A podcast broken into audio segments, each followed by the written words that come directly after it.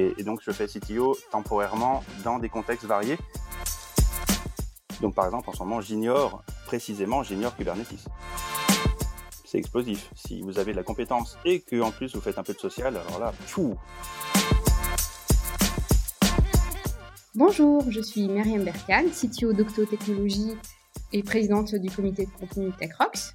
Et ce matin, je suis ravie d'avoir avec moi Cyril Martraire, qui est CTO d'Arola. Cyril, est-ce que tu peux te présenter euh, rapidement, s'il te plaît? Oui, bonjour Mariam, je suis ravi d'être avec toi aussi. Euh, je me donc euh, Cyril Martraire, sur Twitter je suis Syriux, c'était mon nom de DJ il y a longtemps. Et donc je suis CTO cofondateur de d'Arola. Arola, on est 75 consultants aujourd'hui avec plus un staff d'une quinzaine de personnes et on est fan de toutes les pratiques de développement euh, moderne. Sinon, j'ai 20 ans d'expérience et je, me définis encore, comme dev. Je fais surtout du conseil aujourd'hui et on va parler de tout ça pendant tout, ce podcast. Et oui, et oui, complètement. Euh, merci beaucoup Cyril. Euh, c'est intéressant, tu as déjà commencé à parler un petit peu de ton parcours. Donc, euh, on sait que tu es CTO d'Arola aujourd'hui. tu as dit que tu étais développeur. Est-ce que tu peux nous en dire un petit peu plus sur ton parcours, comment tu en es arrivé là? Bien sûr. Euh, en fait, je suis, je ne suis pas développeur nativement d'origine. Je suis, je, suis ingénieur et je m'identifie toujours véritablement comme ingénieur généraliste. Donc, j'ai fait une grande, j'ai fait prépa, grande école, tout ça. Et, et à l'époque, ça m'a, la prépa, par exemple, ça m'a vraiment pas plu. Mais je mesure aujourd'hui l'intérêt d'avoir une culture générale mathématiques, scientifiques, académiques, parce que j'ai retrouvé ensuite des, des, choses, par exemple les monoïdes, etc., dont je parle assez régulièrement, euh, que qui, la théorie abstraite euh, est revenue après. Donc voilà, je suis fondamentalement ingénieur, donc avec de l'électronique, la mécanique et le, du logiciel seulement en seulement à côté en fait. Et j'aimais pas trop ça à l'origine faire du logiciel.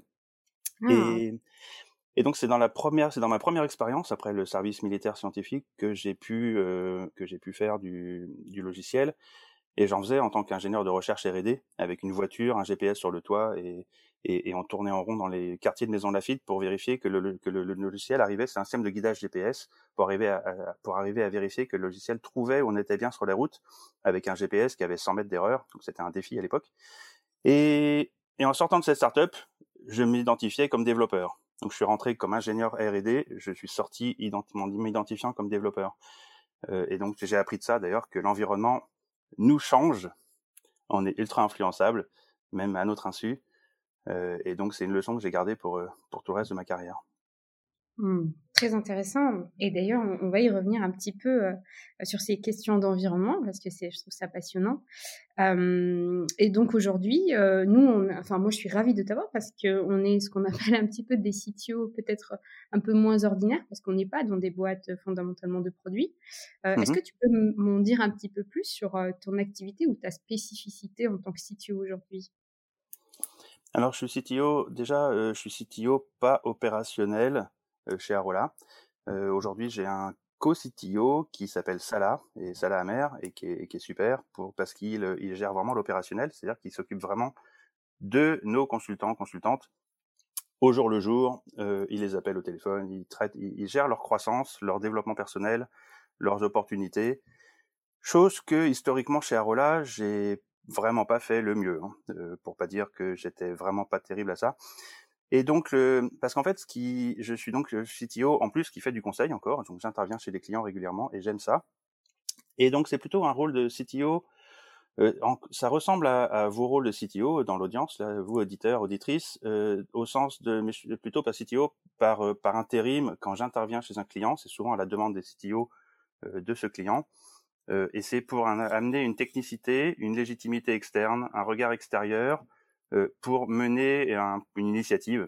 Et, donc, je fais CTO temporairement dans des contextes variés. Et, j'aime bien ça parce que ça permet de goûter aussi, d'expérimenter et de, de confronter les, défis de chaque entreprise dans ce qu'elle a de propre. Euh, et donc, et aussi dans ce qu'elle a de commun, dans ce qu'elles ont de commun.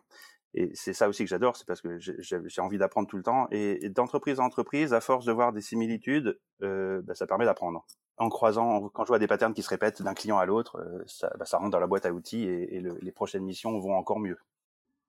Euh, je, je, trouve ça hyper intéressant ce rôle de, ou ce concept en tout cas de, de CTO par intérim. CTO as a service en fait, je pourrais dire.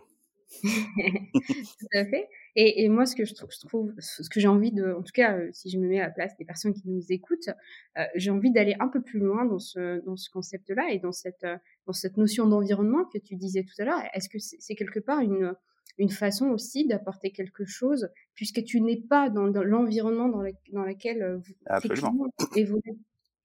Absolument. Je, je, je, vois que tu, tu as, tu as toi-même ta propre réflexion sur tout ça. Euh, je le sens à la question.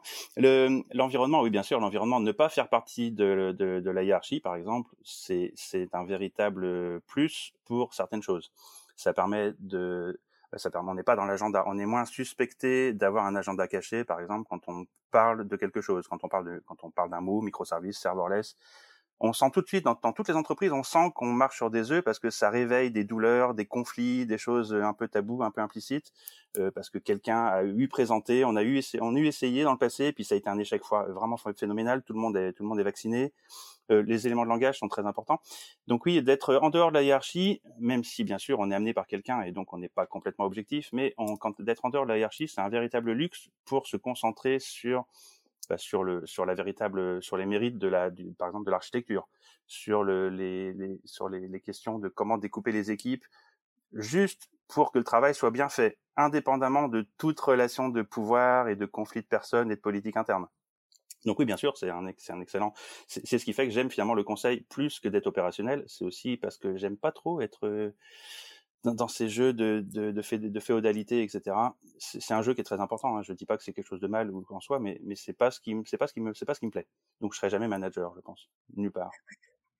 Ça c'est ça c'est intéressant. Euh, encore une fois, la notion de CTO qui n'est pas manager, je trouve que c'est quelque chose de d'assez inédit finalement dans le dans, notre milieu un peu de, de CTO et, et hyper intéressant, je pense, de pour distinguer justement les différentes casquettes que peut avoir une personne, parce que le rôle de manager n'est pas le même que le rôle euh, effectivement de, de CTO, d'influence quelque part que tu peux avoir avec euh, avec tes clients.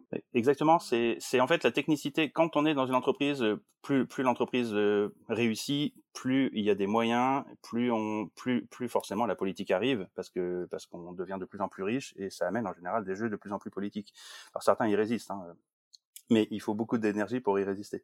Et donc en général, cette politique fait que ça devient une, compétence à part entière. Et devenir manager dans un jeu politique avec des, rivaux, des alliances, des, tout genre de questions, devient un, état de l'art à part entière qu'il faut maîtriser. Et ça se fait forcément au détriment de, des technicités propres au, à la vision de, de leadership technique, à comment organiser la croissance du système, comment organiser les équipes. Et, et, et puis les enjeux aussi de pour des startups, par exemple, il y a aussi toutes les questions de qu'est-ce qui pourrait être une spin-off, comment on pourrait vendre les investisseurs qui sont intéressés par plusieurs choses, est-ce qu'on pourrait pas un jour vendre la moitié à un, l'autre moitié à l'autre, comment préparer le système pour que ça s'y prête, tout ça, c'est des questions aussi qui sont, il y a une technicité dans tout ça, et, et c'est une technicité qui est beaucoup plus confortable de développer quand on n'est pas dans les questions de pouvoir. Donc c'est ce que j'amène en général. C'est pour ça finalement que qu'il y a des consultants quand même encore aujourd'hui, c'est parce qu'il y a des gens dont le métier d'être manager et qui ont besoin d'amener les, expertises euh, à ce service à côté. Mais quand, j'entends ça, j'ai l'impression que je fais de la retape pour euh, pour le conseil. T'inquiète pas, on va revenir très vite euh, à notre trame et à ce qui intéresse nos auditrices et nos auditeurs. Tu as dit quelque chose tout à l'heure qui m'a que je ne peux pas laisser passer et en tout cas qui m'intéresse beaucoup, c'était ta, ta palette ou, ta palette d'outils euh, en tant que CTO euh, d'intérim comme ça. Euh, c'est quoi tes outils aujourd'hui, Cyril? C'est quoi les, les, un peu les deux, trois choses que tu as apprises avec ton expérience et qui t'amènent à chaque fois chez, dans les contextes où tu interviens? Alors les outils fondamentalement c'est bah, toute la panoplie craft, c'est la façon facile de résumer aujourd'hui mais au sens large. Mais ce serait mis, ce serait ignoré que j'ai quand même grandi par le, la discipline de l'ingénieur, justifier, être faire des choix raisonnables, étayer, proposer des alternatives. C'est aussi mmh, j'amène aussi finalement à un moment donné quand je j'amène aussi une des, des aspects cross-disciplinaires. Il y a, il y a 10 ans, j'ai énormément lu dans, les, dans tous les domaines de théorie de la complexité, émergence, biologie, euh, démarche scientifique, les fractales, plein de choses. Et ça, c'est une culture générale quand même qui est extrêmement importante. Je, c'est banal de dire ça, beaucoup de CTO l'ont fait aussi, et, et ils voient bien à quel point, ils ou elles voient bien à quel point ça enrichit leur pratique. on peut surtout pas rester, il faut surtout pas se nourrir que d'influences du monde du développement logiciel. Alors cela dit, dans le monde du développement logiciel, il y a plusieurs écoles et je connais les deux. L'école d'ingénierie software engineering classique que je connais plutôt pour la critiquer aujourd'hui, et l'école issue de, bah, tout l'univers Smalltalk des années 90 qui nous a donné le, tout ce qui est TDD, les patterns, l'objet, euh, et puis bien sûr tout ce qui est développement agile euh, qui s'est imposé aujourd'hui dans les entreprises, euh, dans, dans, toutes les entreprises hein, de toute taille, et qui continue de s'imposer. Donc c'est l'état de l'art logiciel, c'est l'état de l'art c'est l'état de l'art qui vient, qui vient de cette deuxième branche, pas le software engineering, la deuxième. Le software engineering, c'était, c'est resté académique ou ça reste limité au monde de la défense et des, logiciels critiques. Donc ce que j'amène, c'est, tout ça. Euh, et donc c'est une expérience qui est un mélange d'avoir lu beaucoup et d'avoir pratiqué et de continuer à lire beaucoup et à pratiquer à chaque, à chaque opportunité. Euh, le tout, bien sûr, avec une déontologie de ne pas mettre en danger le client quand on essaye quelque chose. Donc, en toute transparence et en, en, gérant bien les contextes. Et par exemple, chez Arola, on a une spécificité, c'est qu'on saute jamais sur les dernières nouveautés on laisse un peu passer l'effet de mode et on, ne présente que des choses sur lesquelles on a déjà vu, on a commencé à voir les défauts, les problèmes. Donc c'est un, une spécificité assez originale qui mérite d'être expliquée. Et je la mets en avant, celle-là, j'y tiens extrêmement fort. On va pas se jeter sur des microservices sans avoir des critères de comment les découper, sans avoir compris le coût, les complexités opérationnelles que ça amène on va pas se jeter sur le serverless sans, sans avoir une idée de ce que ça donne quand ça quand on passe à l'échelle et qu'on se retrouve avec des centaines de lambda et qu'on est perdu. On va pas mettre en avant le cloud si, enfin, voyez, voyez un peu l'idée, c'est on, est, on est mm. donc on est si on regarde la ligne éditoriale euh, que j'ai portée depuis depuis une décennie, on est plutôt un petit peu derrière. Mais, mais par contre, on sera devant en termes d'amener la bonne maturité pour vraiment se servir de quelque chose et, et jouer sa chemise sur, sur des choses techniques c'est un oui c'est un regard un peu original. Mais j'imagine du coup que là on, change un petit peu de, terrain. C'est aussi la boîte à outils. Ça c'est justement là je parlais des influences passées, mais la boîte à outils c'est aussi comment on raisonne. Qu'est-ce que j'ai comme heuristique dans ma tête Et j'ai une heuristique qui me guide toujours, c'est je n'apprends, je ne passe du temps à apprendre que des savoir-faire dont je suis convaincu qu'ils vont rester valides pendant au, pendant au moins 15-20 ans, voire éternellement. En anglais, on pourrait parler de, de savoir evergreen, des choses qui périment pas. Donc, par exemple, en ce moment, j'ignore, précisément, j'ignore Kubernetes. ah, c'est intéressant. Et par contre, je regarde serverless. Hmm, intéressant. Et, et, du coup, il y a quelque chose peut-être euh, à tirer là-dedans. Euh, euh, pour pour euh, les CTO qu'on a euh, voilà qui, qui, sont là probablement qui ont peut-être moins un peu moins d'expérience euh, et, peut-être quelque chose là sur comment effectivement apprendre comment choisir les choses qu'on apprend parce qu'il y a beaucoup beaucoup de choses comme tu l'as très bien dit. Le monde de l'informatique et même le monde du logiciel globalement évolue très vite. Et voilà, c'est quoi ton conseil aujourd'hui pour, pour durer? Et c'est quoi ton conseil aussi pour les gens qui sont là dans le métier depuis 30 ans, 40 ans pour valoriser les choses qu'elles ont apprises? Alors pour le, pour le premier, quand on ne sait pas, le, la deuxième heuristique, c'est de regarder, de faire confiance à d'autres personnes. Donc c'est de savoir s'entourer. Et savoir s'entourer, donc bien sûr, à tout ce qui est mentor euh, réel, euh, c'est bien d'avoir des mentors, mais les mentors, régulièrement, les mentors sont, sont cachés et ils peuvent être des mentors qu'on n'a jamais croisés. Ça peut être des mentors parce qu'on décide de suivre quelqu'un sur Twitter.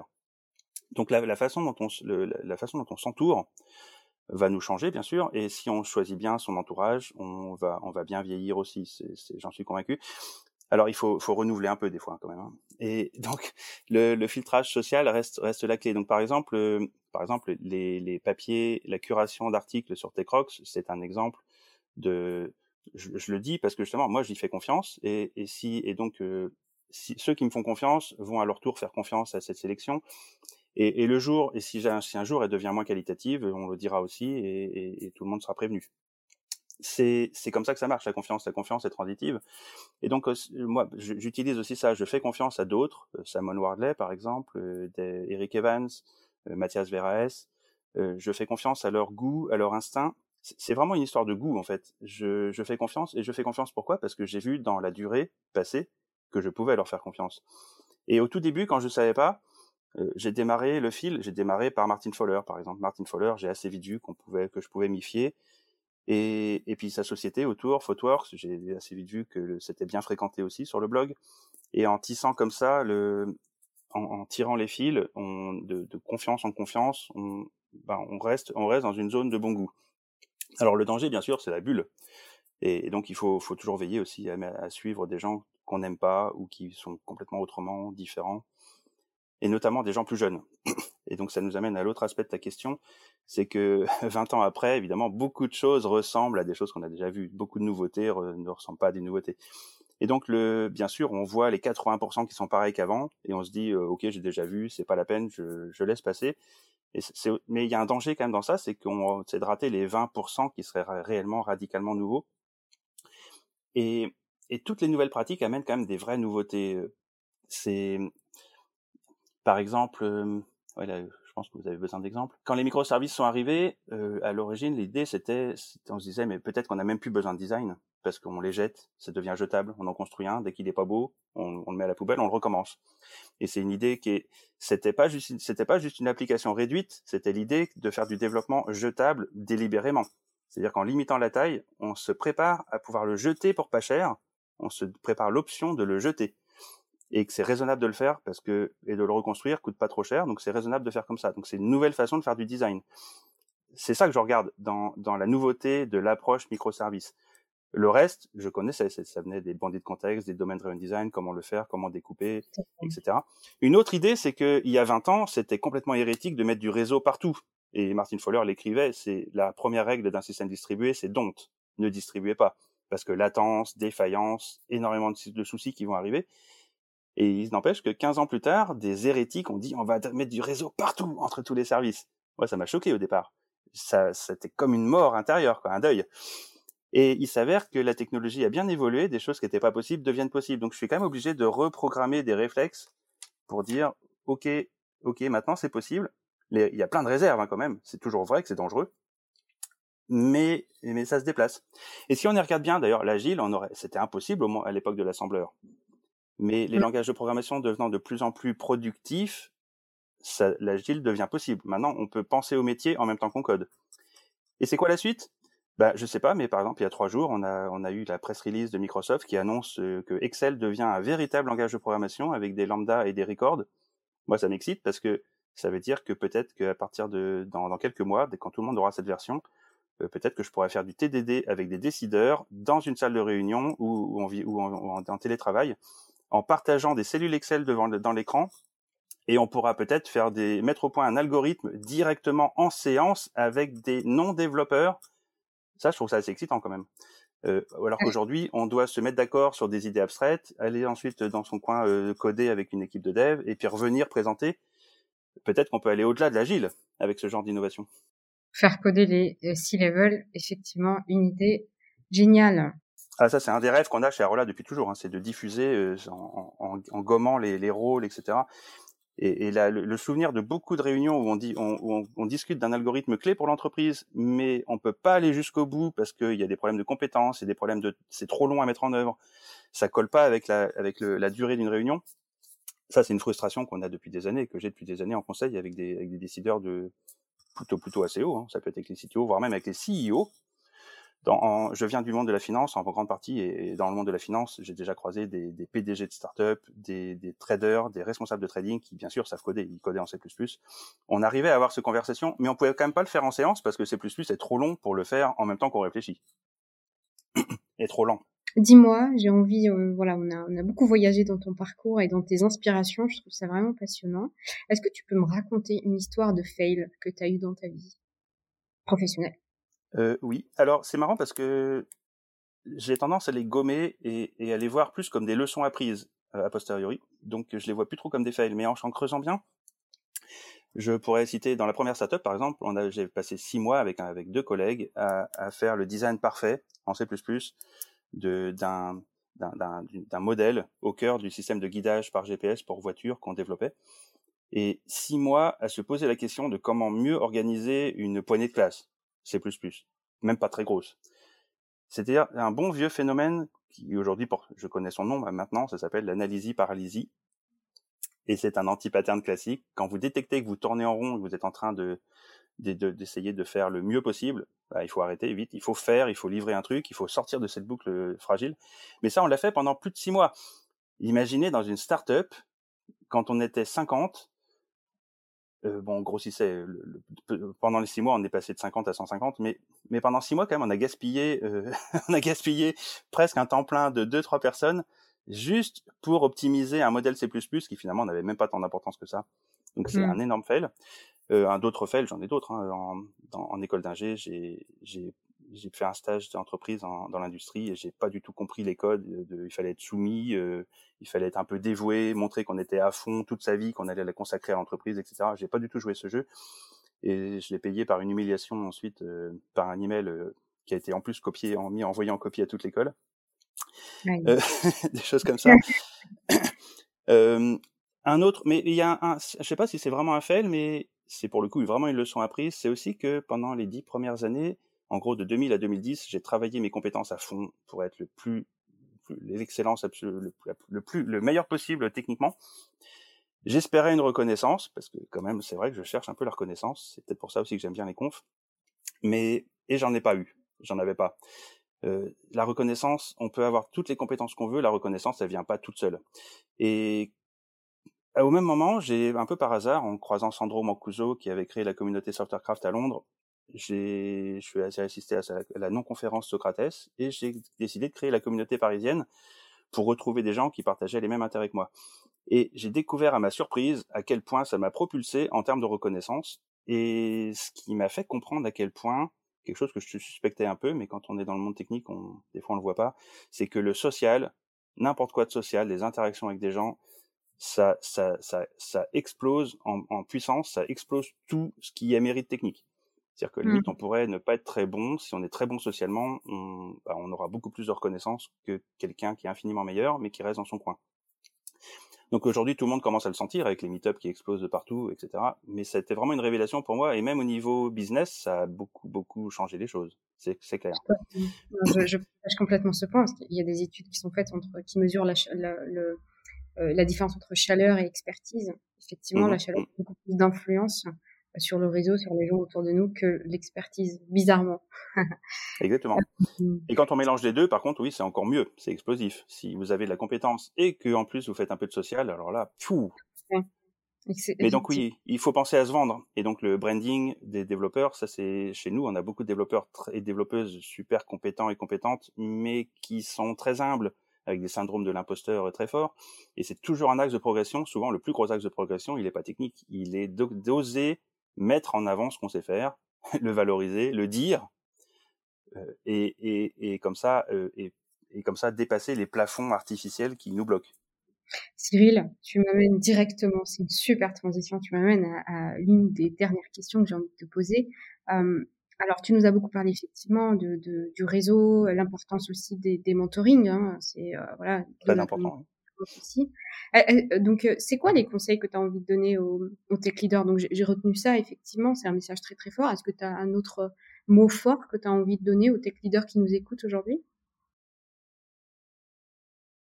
Euh, conseil fort, non, j'ai pas pas de morale à fond, mais juste faire confiance à, qui on s'entoure, ça c'est les, personnes en premier, ça c'est super important. Penser en options, euh, penser en termes d'options. Par exemple, rencontrer quelqu'un, quelqu'un de nouveau, c'est toujours un cadeau, c'est toujours une option c'est toujours des, potentiels. Et donc, les options, c'est travailler ces potentiels. Jamais chercher à tout, tout doit pas être utile. Mais il y a beaucoup de choses sont augmentent les potentiels et, plus on augmente les potentiels, plus il se passe des bonnes choses dans, dans notre vie, dans notre carrière. Donc rencontrer des gens, par exemple, c'est un excellent exemple. Bien s'entourer, c'en est un autre. Est-ce que je vais, est-ce que je suis ok de vieillir comme les gens et de devenir comme les gens qui m'entourent? Si oui, très bien. Sinon, euh, je dois changer d'endroit pour trouver un endroit qui, correspond plus à mes aspirations. Euh, et puis, savoir toujours à qui est-ce qui nous excite. Moi, c'est un, truc que j'ai toujours en tête régulièrement. Je fais le point sur, genre, je, prends énormément de notes. Un outil clé pour moi, c'est l'outil note de iOS, le plus simple, celui qui est embarqué dedans, qui a zéro friction. Je suis ultra rapide à taper sur mon téléphone. Donc mon téléphone, c'est mon deuxième cerveau. Euh, l'outil de prise de notes sur mon iPhone, c'est mon deuxième cerveau. Je peux pas vivre sans. Je, sans arrêt, je donne des trucs dedans et, c'est comme ça que je réfléchis avec moi-même en, en une sorte en binomage le moi-même de tout de suite et le moi-même d'avant qui est dans mes notes. Donc c'est comme ça on forme un combo. Mais régulièrement, je me pose la question qu'est-ce qui m'excite encore tout de suite? Est-ce que c'est la même chose qu'il y a qu'il y a qui avant? Je commence à être lassé de quelque chose, je passe à autre chose, donc je gère ma motivation de façon express.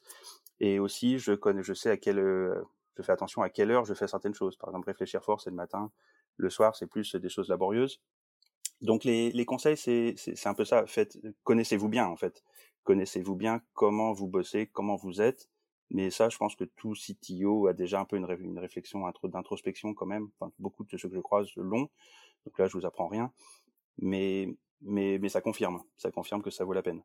Et puis, bien sûr, euh, bah, les basiques, hein, il faut, faut mettre de la crème hydratante euh, sur la peau, euh, et puis, et puis il faut bien se brosser avec les brossettes entre les dents. Mais ça, je pense la que du quotidien, toujours important. un grand merci Cyril, c'était vraiment, en tout cas, moi j'ai passé un super moment. J'espère que nos auditrices et nos auditeurs ont passé un bon moment aussi avec nous. Euh, on touche à la fin de ce de ce podcast, même si euh, voilà, j'aurais bien passé encore deux heures avec toi. Euh, J'oubliais qu'il faut boire du bon café aussi. La qualité du café, ça compte. Je suis entièrement d'accord avec toi et je retiens aussi, euh, moi j'ai vraiment j'ai adoré cette notion de trouver un endroit où on a envie de vieillir, ou en tout cas les gens qui sont un peu qui nous inspirent dans cette organisation. On a envie de leur ressembler plus tard si, si on reste et si on vieillit. Je trouve l'idée vraiment intéressante. Euh, Cyril, merci beaucoup. J'ai appris beaucoup de choses sur ton parcours et sur ce que tu fais au quotidien. Et puis, je suis ravie que tu sois avec nous aussi chez TechRox pour partager ton expérience. Euh, voilà. Merci beaucoup, ben... Myriam. Et, et, puis toujours, et puis vive TechRox. Exactement, vive TechRox, vive la communauté, vive le mentoring et tout ce que l'on apprend avec nos pairs. Merci beaucoup. Et, et à puis... bientôt à tous pour vous croiser dans, dans, des occasions de vraie vie dès qu'on pourra ou en virtuel entre-temps. Tout à fait. Merci.